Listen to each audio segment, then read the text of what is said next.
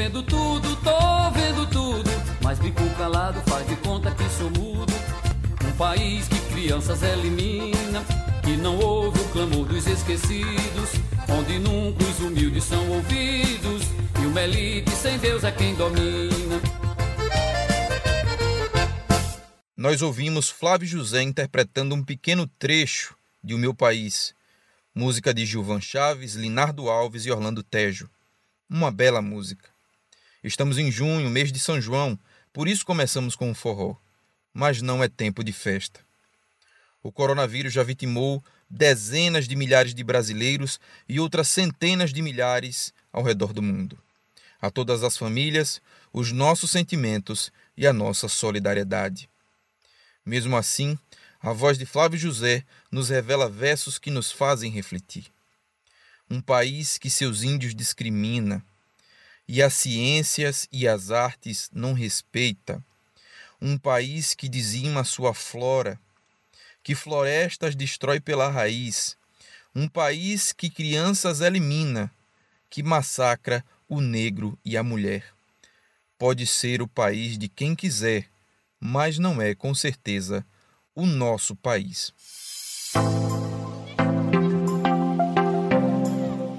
Olá, essa é a estreia do Justiça Mesmo, podcast do Sindjuiz, Sindicato dos Trabalhadores do Poder Judiciário do Estado de Sergipe. Eu sou Paulo Vitor Melo, jornalista e assessor de comunicação do Sindjuiz. E eu sou Jones Ribeiro, um dos coordenadores gerais do Sindjus. O Justiça Mesmo é um podcast criado para conversarmos sobre questões relacionadas ao Poder Judiciário sergipano e brasileiro.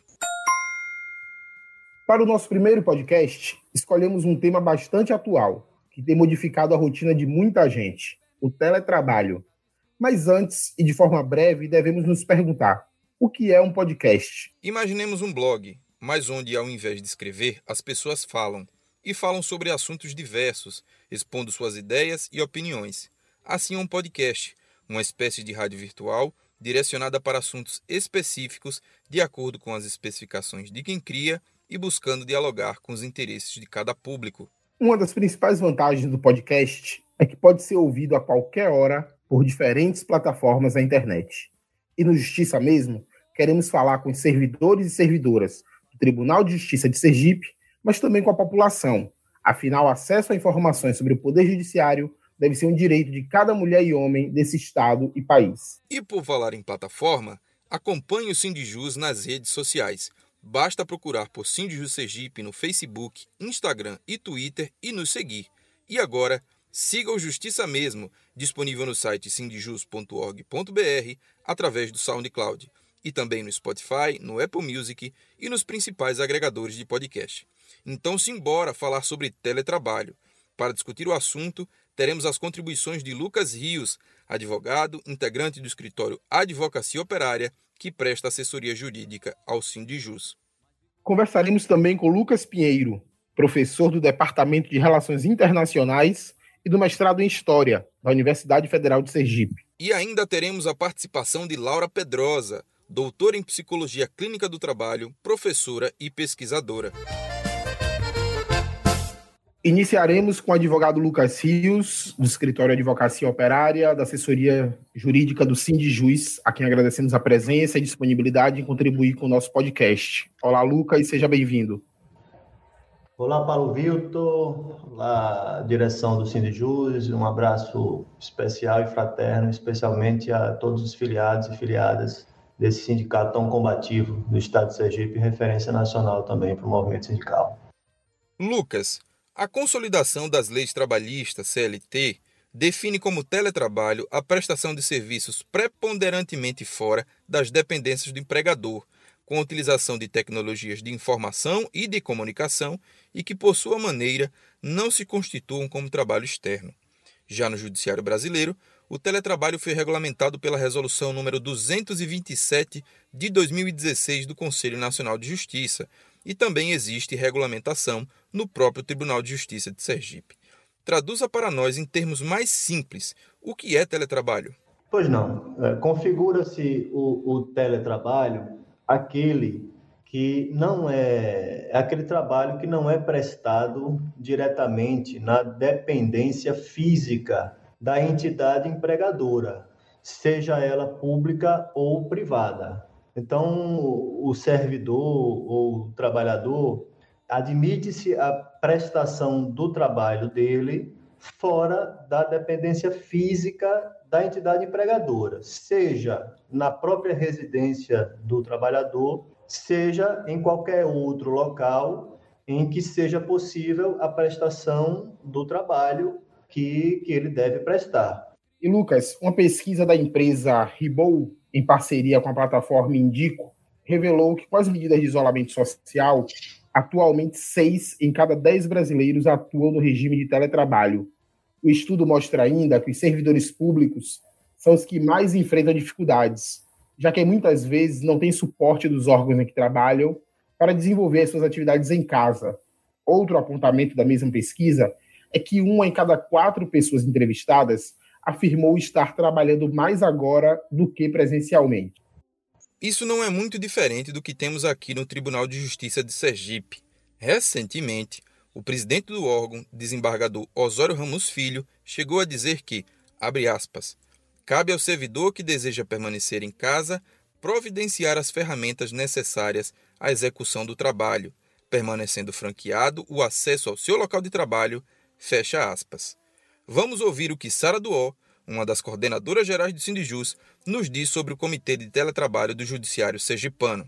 A nossa atuação na comissão de gestão do teletrabalho tem tido as mesmas dificuldades que os outros comitês e comissões. Isso porque não existe paridade entre representantes escolhidos pelos trabalhadores e os indicados pelas gestões, o que interfere na capacidade de alterar regras em benefício dos servidores.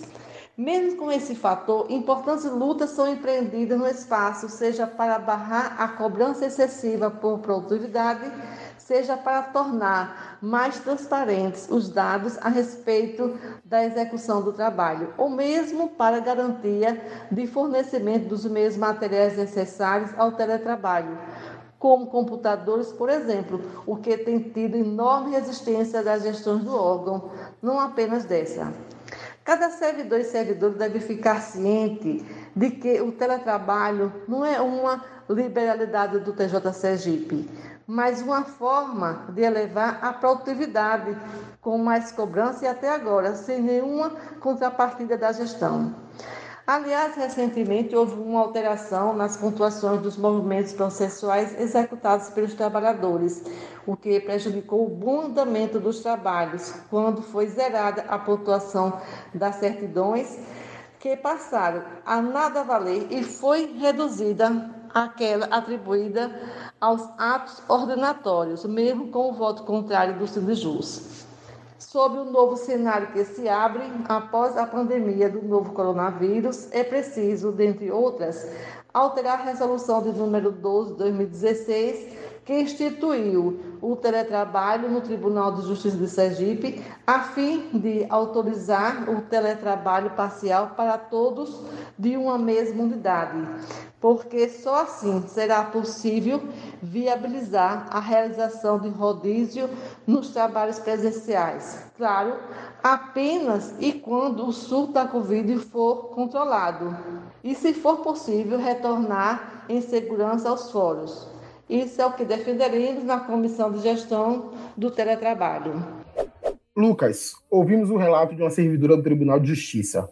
Ao mesmo tempo em que temos essa situação, de acordo com dados do Conselho Nacional de Justiça divulgados no mês passado, os tribunais elevaram a produtividade com o teletrabalho e julgamentos virtuais.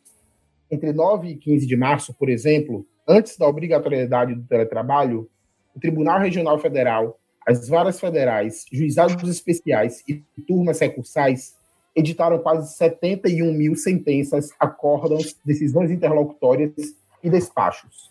Já entre os dias 23 e 27 do mesmo mês, após a implementação do teletrabalho, foram 83 mil atos desse tipo. Como você avalia essa questão da produtividade no teletrabalho e quais são os meios necessários à execução do teletrabalho? Qual estrutura deve ser garantida de fato aos servidores? Essa avaliação acerca do, do teletrabalho, especialmente nesse momento e no judiciário, é, deve levar em consideração vários fatores. Né? Nós não podemos seguir apenas uma linha de, de pensamento. Né? Nós devemos considerar, por exemplo, que na ausência de realização de atos presenciais, é natural que sobre um maior tempo disponível, tanto para servidores quanto para magistrados, é, trabalharem na edição de atos processuais. Então, é, como houve a suspensão, por exemplo, de audiências e sessões presenciais nesse período, evidentemente que é, esses servidores e também é, os magistrados não deixam de ser servidores tiveram uma disponibilidade de tempo maior para se dedicarem a realização de outras tarefas. Então, é natural que nesse momento haja uma, um aumento de produtividade no judiciário. Isso não quer dizer necessariamente que o teletrabalho é, deva ser uma ferramenta melhor ou mais positiva do que o regime que vinha sendo adotado. É, o teletrabalho ele traz consequências outras é, para a vida dos trabalhadores, para quem está nele envolvido, que muitas vezes não são devidamente captadas nesses registros estatísticos ou nessas pesquisas. A gente não pode desconsiderar que existem servidores com diferentes capacidades de instrumentação né, para o trabalho, para o teletrabalho. Nem todos têm as mesmas condições estruturais e, e, e de recursos tecnológicos para prestar o serviço naquela condição. É, nós temos que considerar que existe aí nesse meio um contingente considerável de servidoras que, estando em casa e por uma questão cultural, acabam sendo absorvidas também pelas tarefas domésticas ao mesmo tempo em que tem que se dedicar ao trabalho. É, é, é, é uma realidade totalmente diferente da que vinha sendo executada por essas mulheres trabalhadoras, porque por mais que elas tenham responsabilidades domésticas, mas é, havia uma certa separação entre as atividades laborais e as atividades domésticas, sendo o trabalho presencial no local físico ofertado pela entidade empregadora. Então, existem várias circunstâncias aí que e neste momento também, especialmente, a gente deve levar em consideração que as pessoas estão em casa não por uma liberalidade do, do ente empregador ou por uma opção do trabalhador. Né? Elas estão em casa confinadas por uma questão de interesse público, uma questão maior, né, de que existe uma recomendação mundial para que as pessoas evitem contato com, com outras pessoas e evitem aglomerações. Então, elas estão em casa, em regime de, de teletrabalho, é por uma obrigação e não por uma, um acordo ou uma liberalidade, como se poderia supor em situações normais de teletrabalho, até mesmo nas situações, na, na, na, forma como ele é previsto na CLT, pela inovação trazida na CLT, como o Jones citou anteriormente. Então, nós precisamos levar em consideração todas essas circunstâncias, ter em conta que, é, a nível de administração pública, o, o, não existe a figura do contrato de trabalho, ou seja, não existe a figura do acordo entre as partes, entre o empregado e o empregador. Existe aí uma, um regime de submissão do servidor ao interesse público e que muitas vezes o servidor ele não pode se negar a prestar o trabalho em determinadas condições. Lucas Rios também falou sobre o dever do empregador, no caso o Tribunal de Justiça de Sergipe, de fornecer os meios materiais necessários à execução do teletrabalho, como computadores e internet. Entretanto, é dever do ente empregador, especialmente da administração pública, ofertar a esses trabalhadores públicos as condições necessárias para que eles possam exercer o trabalho em regime de home office. Não se pode, de, de nenhuma forma, transferir para os trabalhadores a responsabilidade pela estruturação tecnológica da prestação do trabalho em regime de home office aos servidores. Este é um dever do Estado, este é um dever da administração pública, especificamente aqui do Tribunal de Justiça de Sergipe. Essa é a defesa que o sindicato tem feito e fez, inclusive, em procedimento que protocolou junto ao Conselho Nacional de Justiça para que o Tribunal de Justiça adotasse as providências administrativas necessárias com vistas à estruturação do regime de home office sem qualquer prejuízo aos servidores, que estão, em última análise, prestando a atividade jurisdicional num regime de isolamento obrigatório e que não podem, de nenhuma forma, serem obrigados a arcar com os ônus financeiros deste regime, deste regime que lhes está sendo imposto neste momento. Nós agradecemos a participação do advogado Lucas Rios. Obrigado a todos, obrigado pela atenção e estou à disposição da direção do sindicato, do de seus filiados nas lutas diárias e cotidianas que nós tivemos, temos que travar. Um abraço a todos e todas. Com a pandemia do novo coronavírus e a necessidade de distanciamento social, muitas trabalhadoras e trabalhadores passaram a prestar os seus serviços das suas casas, o que é o caso de boa parte dos servidores e servidoras do Judiciário Sergipano. Um levantamento feito pelo Instituto Brasileiro de Geografia e Estatística, o IBGE, em dezembro do ano passado, demonstrou que aproximadamente 4 milhões de brasileiros trabalhavam no regime de home office, ou seja, dentro de casa. Excluídos servidores públicos e trabalhadoras domésticas, isso correspondia a mais de 5% dos trabalhadores com emprego no país. Já dados da Sociedade Brasileira de Teletrabalho e Teleatividades revelam que o home office cresceu 22% nos últimos anos, o que confirma o aumento deste tipo de atividade nos mais diversos ramos e serviços, e tudo isso antes da pandemia da Covid-19. Para entendermos melhor essa e outras realidades, temos aqui a presença do professor Lucas Pinheiro, do Departamento de Relações Internacionais e do mestrado em História da Universidade Federal de Sergipe. É o segundo Lucas do programa. Seja bem-vindo, Lucas Pinheiro. Muito obrigado aí pelo convite do Sindjus. É uma oportunidade de estar aqui conversando com vocês, em especial ao Paulo Vitor e ao Jones Ribeiro. Lucas, conte para nós quais fatores influenciaram no surgimento do teletrabalho. Veja, Jones, a dinâmica das relações de trabalho elas vão se adaptando de acordo com a necessidade de otimização do mercado, seja do ponto de vista de aumento de produtividade, de redução de custos, de diversificação de possibilidades, seja pelo fato de, de que os trabalhadores buscam encontrar, se realizar economicamente da maneira como conseguem, né?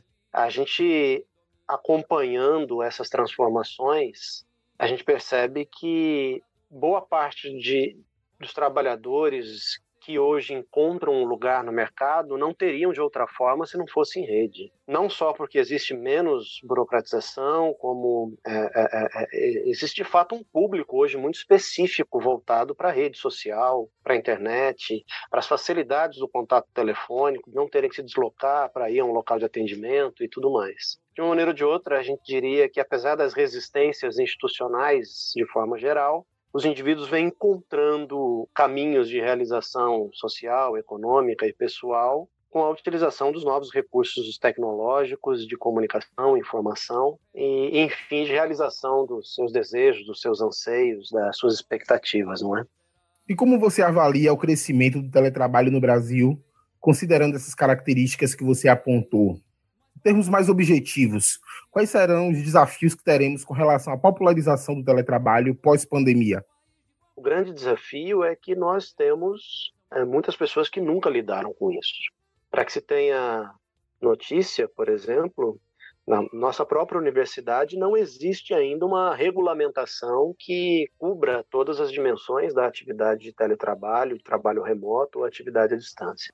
Então, é, é de uma maneira ou de outra, para que a gente funcione, a gente precisa ter consciência de que é um momento de excepcionalidade, e aí para aqueles que da área jurídica entendem e acompanham o termo, e no, espero eu, no caso histórico, né, um regime de exceção ou um momento de exceção, isso aparece imposto pela pandemia e pelo vírus, né? Porque é um momento excepcional, é um momento ninguém estava esperando e contando com isso. Então não existe norma não existem metodologias experimentadas ainda em termos de aplicativos, em termos de prática e resultado. Então, por outro lado, se a gente resiste muito tempo a experimentar, a gente também não vai identificando esse caminho, né? A gente está numa expectativa aí de começar a trabalhar com alguma segurança em termos presenciais a partir de setembro, outubro, novembro, e há quem diga que talvez só em meados do próximo ano.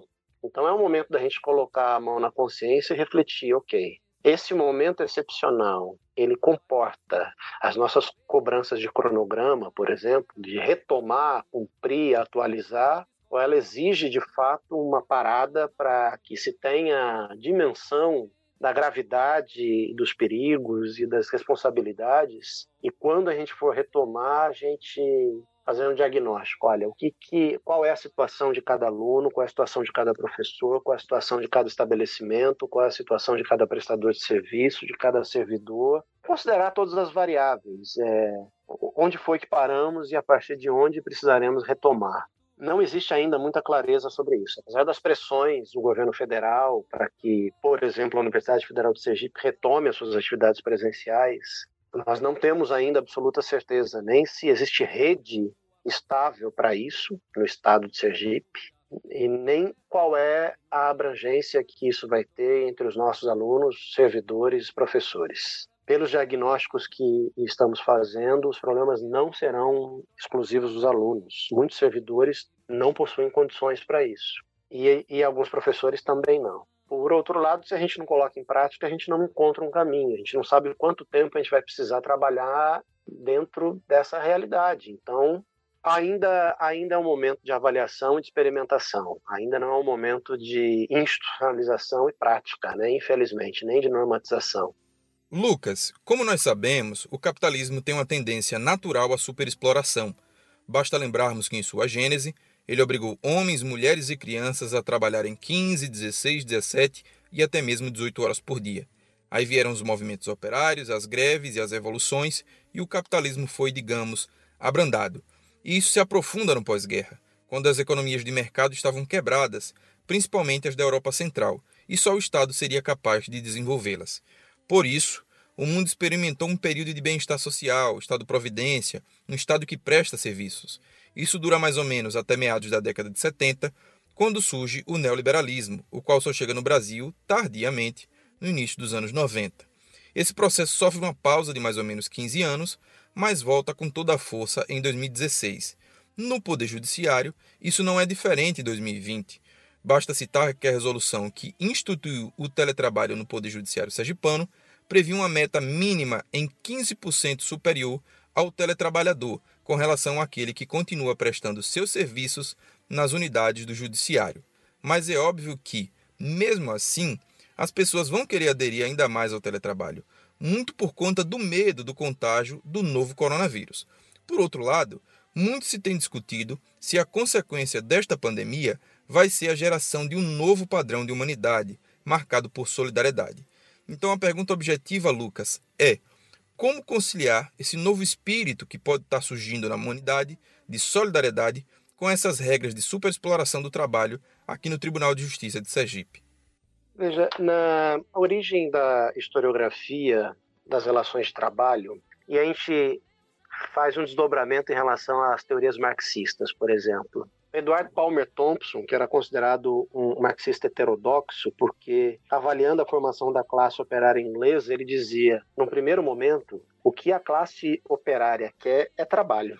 Só depois surge uma consciência e um questionamento das suas condições e tudo mais. Importante para a gente, primeiro, não perder de vista essa realidade, que ao término da pandemia, muita gente vai estar precisando de trabalho e vai se submeter e aceitar as condições que foram forem oferecidas para isso. O debate entre solidariedade e superexploração, você bem pontuou que não é algo tão novo. Quer dizer, se na virada do século XIX para o século XX o padrão de cidadania ocidental era pautado no acesso aos direitos, a acesso à informação, à participação política, à participação nas decisões, a gente sabe que teve um certo momento ali, da primeira para a segunda metade do século XX, em que o parâmetro de cidadania passou a ser a atividade de consumo em que o cidadão ele é visto como consumidor, aquele que tem um trabalho e por meio do trabalho tem uma renda e por meio de sua renda tem acesso ao consumo. No entanto, historicamente, a dinâmica de superexploração ela vem causando alguns colapsos. Colapso social, principalmente, que reflete aumento de criminalidade, aumento da violência, aumento de atividades ilícitas de modo geral,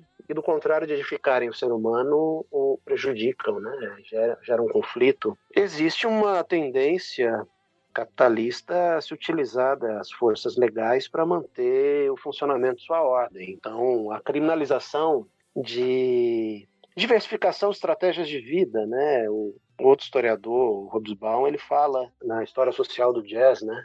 Que enquanto a cultura erudita ela solidifica, ela se torna conservadora, porque ela tem uma tendência a querer manter a, a sua condição, o seu status, que são as culturas populares que transformam a, a, realidade, porque precisam, uma questão de necessidade, e porque buscam se realizar, realizar os mesmos anseios. Enquanto a nossa sociedade continuar identificando como padrão de sucesso, trabalho, renda, consumo, como parâmetro de cidadania, em busca de felicidade, a chance da gente reduzir essas assimetrias era muito pequena, porque está inerente à, à, estrutura de funcionamento. Né? Do contrário da gente entender a pobreza como uma anomalia, como uma patologia social, aí já mudando a chave de interpretação, né? a gente descobre que, que são relações complementares, ou seja, não existe superexploração sem uma falsa solidariedade, uma solidariedade retórica. No final das contas, não são contradições, são complementações. Não existe riqueza se não existir uma pobreza que a sustente. Não existe superexploração se não existir uma entrega às dinâmicas de trabalho que produzem o seu valor. Mas é uma relação muito difícil, porque ela não é uma relação de igualdade. O direito de oferta do trabalho e suas condições não é, infelizmente, o mesmo direito de aceitação ou não por parte do trabalhador, como alguns discursos realizam, né? Não, o trabalhador às vezes não tem essa liberdade de escolher se vai submeter à superexploração ou não. Às vezes aquilo é o seu meio de vida. O problema é, no Brasil, é que a gente conta com o fato de, eventualmente, ao favorecer a liberdade de mercado, é que o empresariado vai assumir as suas responsabilidades sociais, a edificação social, de infraestrutura, de cidadania, o que a gente sabe que não acontece, infelizmente, e não só no Brasil, em vários outros lugares. Se o empresariado tivesse a sua liberdade de atuação e se responsabilizasse por questões sociais, para garantir o seu padrão de qualidade mínima, tudo bem.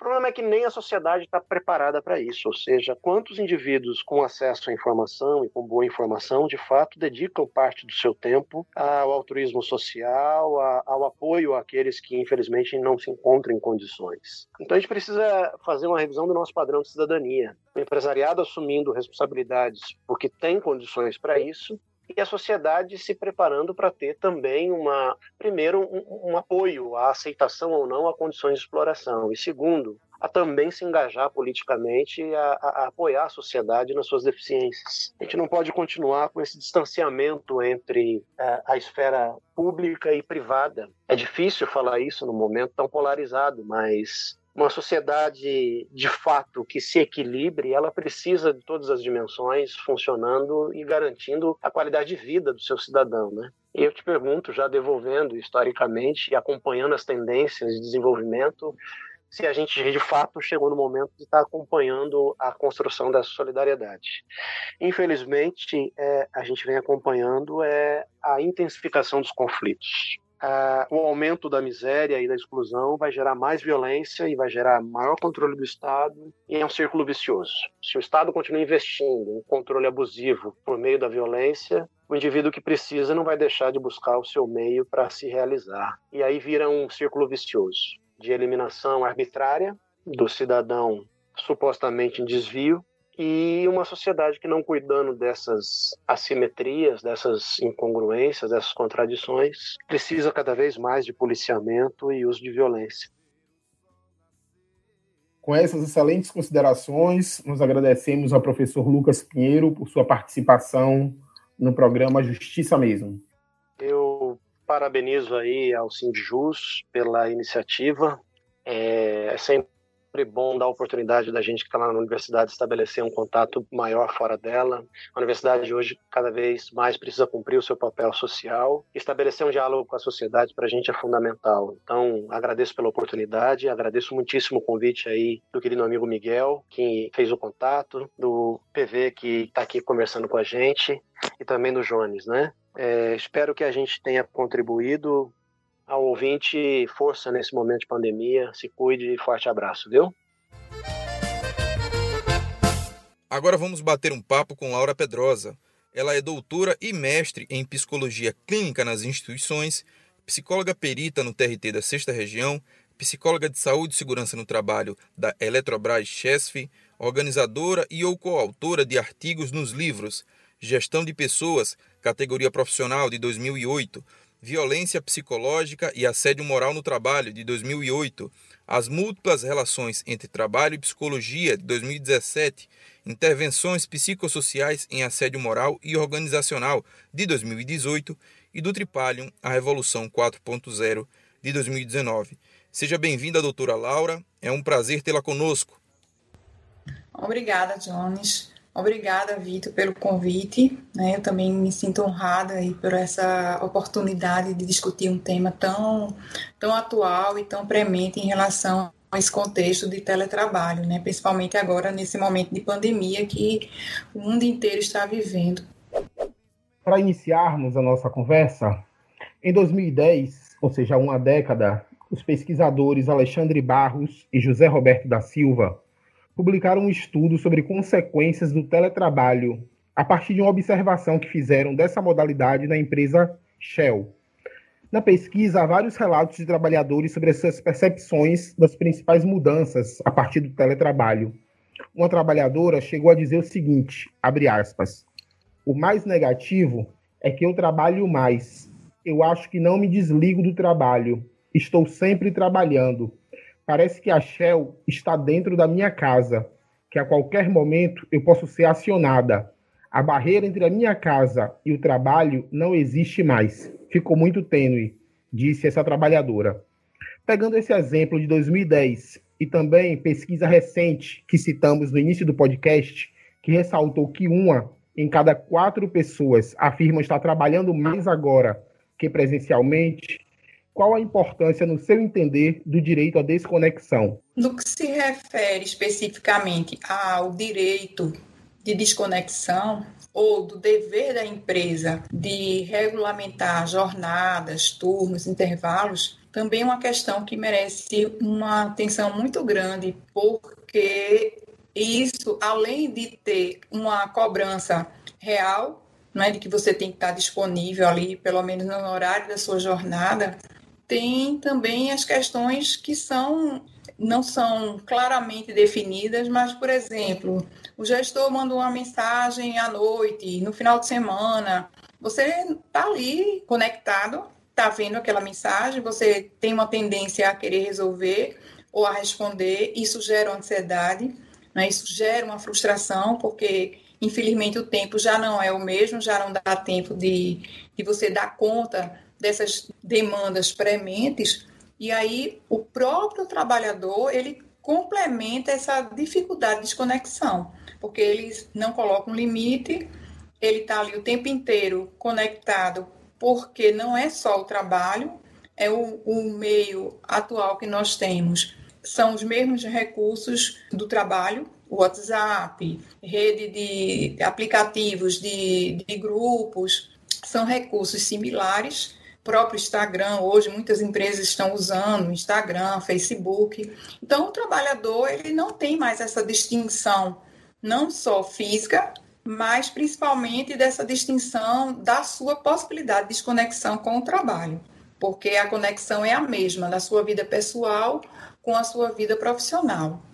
Laura também tratou do caso do Tribunal de Justiça de Sergipe, que determinou, na resolução que instituiu o teletrabalho, que o celular do servidor em teletrabalho fique sempre ativo, sem limitar horário para contato, e ainda proíbe o servidor de viajar para fora do estado de Sergipe em dia de expediente, sem autorização prévia formal do gestor da unidade. Essa regulamentação do tribunal ou de qualquer instituição, ela precisa ser negociada. Então, se estou o tempo inteiro, 24 horas, disponível para esse trabalho, eu preciso encontrar recursos dentro das possibilidades do coletivo de trabalhadores para negociar essa, essa, situação. Então, assim, nós somos, é, vocês fazem parte de um sindicato e vocês representam esses servidores da justiça. Então, é, muito, muito possivelmente, o papel do sindicato e da área de gestão de pessoas é mediar essa situação, é, mostrar alguns indicadores que vão dar subsídio para essa negociação, não é? Para que esse trabalhador não esteja numa atividade em que ele não consiga se desconectar e é, demonstrar, por meio de indicadores, o nível de adoecimento, o risco de acidente de trabalho dentro de casa. Então, existem alguns fatores que vão subsidiar uma negociação sobre essa jornada de trabalho.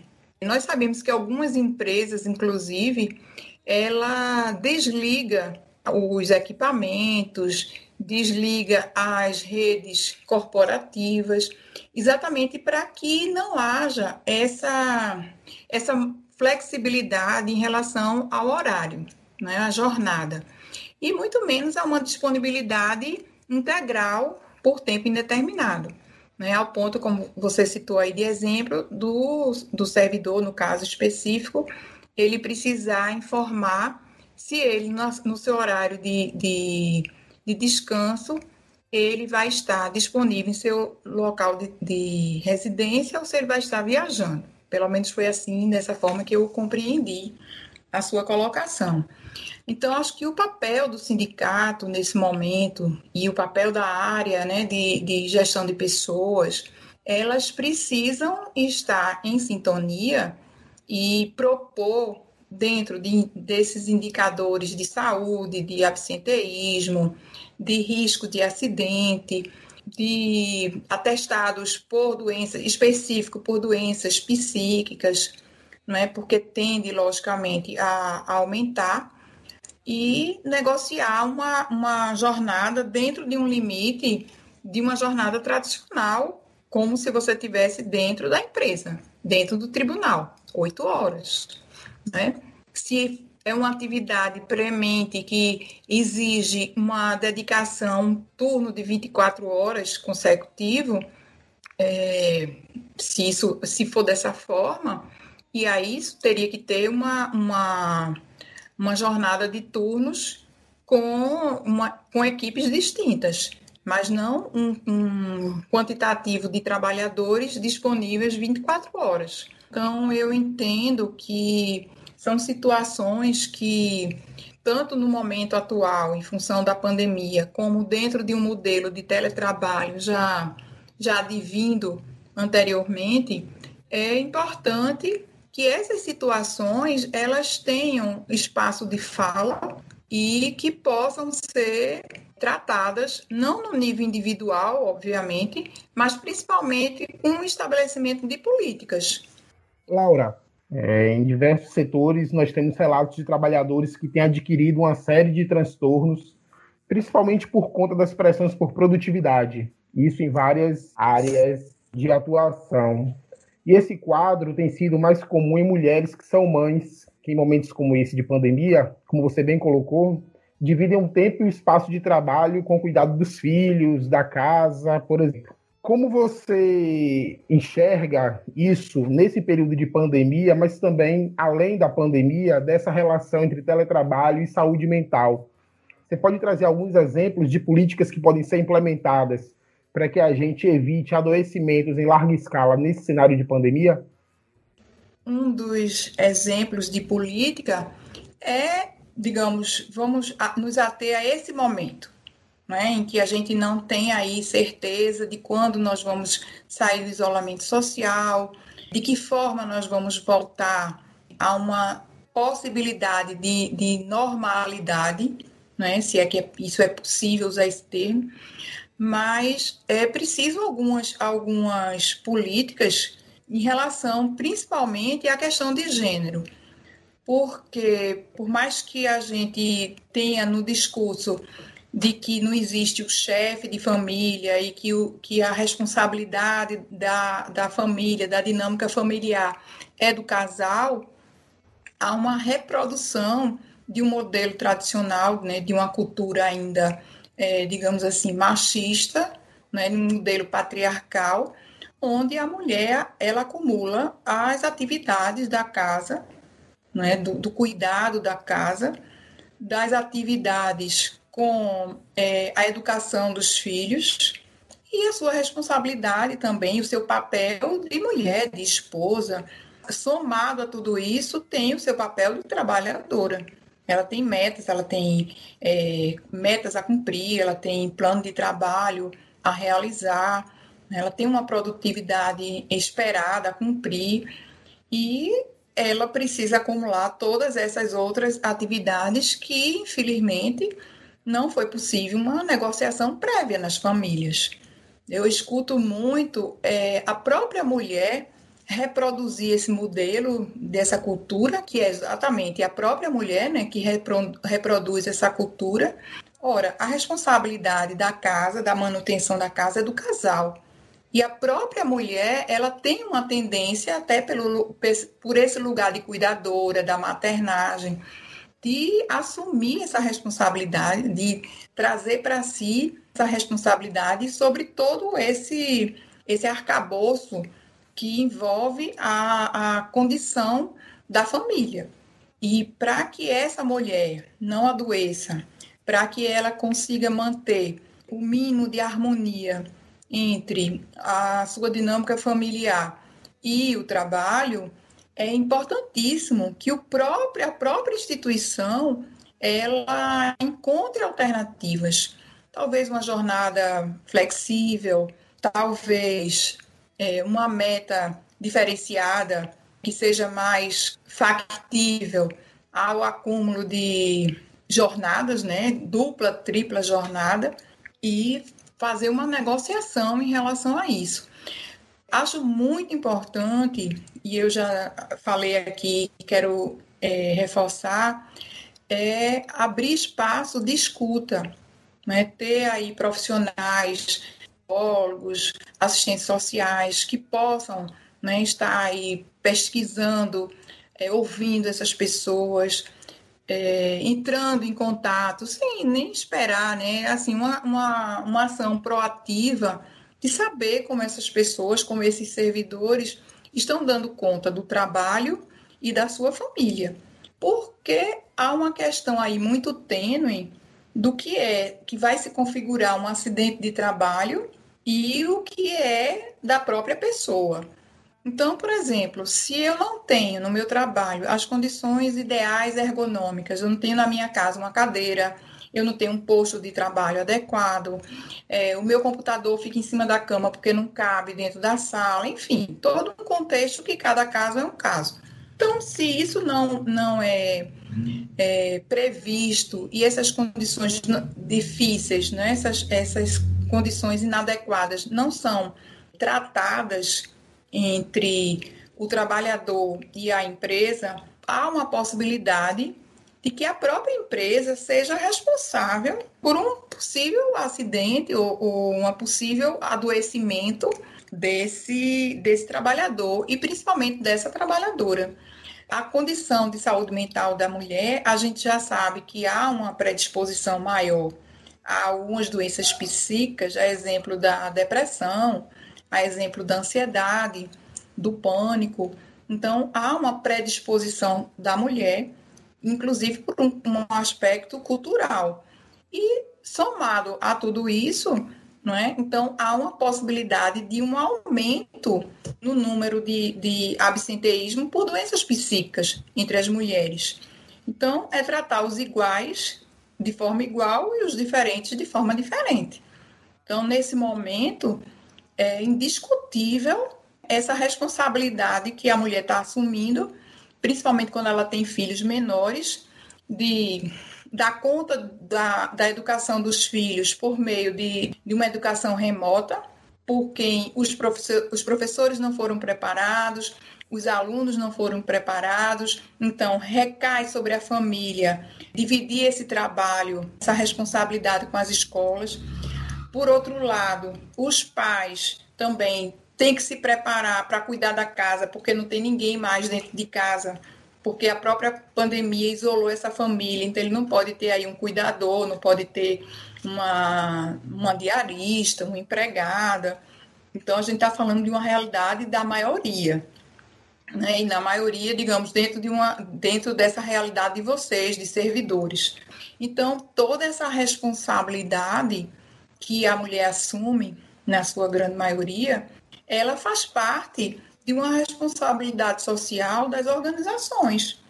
Responsabilidade com as gerações futuras, porque essas, essas crianças, esses jovens estão dentro de casa precisando de suporte. Responsabilidade sobre seus trabalhadores, seus servidores, porque eles estão enfrentando uma realidade que é atípica, é, responsabilidade sobre a possibilidade de contaminação, então essas pessoas realmente precisam estar em casa, precisam realizar suas atividades dentro de casa, e a responsabilidade sobre as condições ideais de trabalho, que não são as melhores, não são favoráveis, mas que podem, se for bem negociada, se tiver boa disponibilidade para um, uma promoção de saúde e qualidade de vida no trabalho, minimizar todas essas, essas dificuldades e essas adversidades que toda a população está tá vivendo. A gente precisa, nesse momento, ter uma visão do, dentro de um paradigma de solidariedade. Ninguém vai sair dessa situação sozinho. Né? A gente não pode pensar, né, ter essa utopia de que nós vamos viver esse momento de caos e conseguir lidar com isso sozinho. E essa perspectiva solidária, ela precisa perpassar as empresas, né? E, e começa por isso, é, passa pelas condições que a própria empresa oferece e orienta seus gestores e oferece para seus, seus subordinados, né, servidores, enfim, dentro de, do contexto de cada empresa. Muito obrigado, Laura, por sua participação no Justiça Mesmo e pelas ótimas contribuições sobre a questão do teletrabalho. Um abraço e até a próxima. Obrigada, Jones. Obrigada, Vitor, pelo convite. Né? Eu também me sinto honrada por essa oportunidade de discutir um tema tão, tão atual e tão premente em relação a esse contexto de teletrabalho, né? principalmente agora nesse momento de pandemia que o mundo inteiro está vivendo e o Brasil não é diferente. E assim encerramos o primeiro episódio do Justiça Mesmo, podcast do Sindjuiz, Sindicato dos Trabalhadores do Poder Judiciário do Estado de Sergipe. O Justiça Mesmo será lançado a cada 15 dias e o próximo episódio será sobre a Lei Complementar número 173 de 2020, aprovada no Congresso Nacional e que estabeleceu o Programa Federativo de Combate ao Novo Coronavírus. Essa lei pretende congelar os salários dos servidores públicos pelos próximos dois anos. Agradecemos a você que nos acompanhou até aqui. Siga as redes sociais do Sindjuiz no Twitter, Facebook e Instagram. E Justiça Mesmo nos principais agregadores de podcast. SoundCloud, Spotify, Deezer e Apple Podcast. A gente se despede te convidando para ouvir o próximo episódio e para compartilhar o Justiça Mesmo com todo mundo. Casa no campo, onde eu possa ficar do tamanho da paz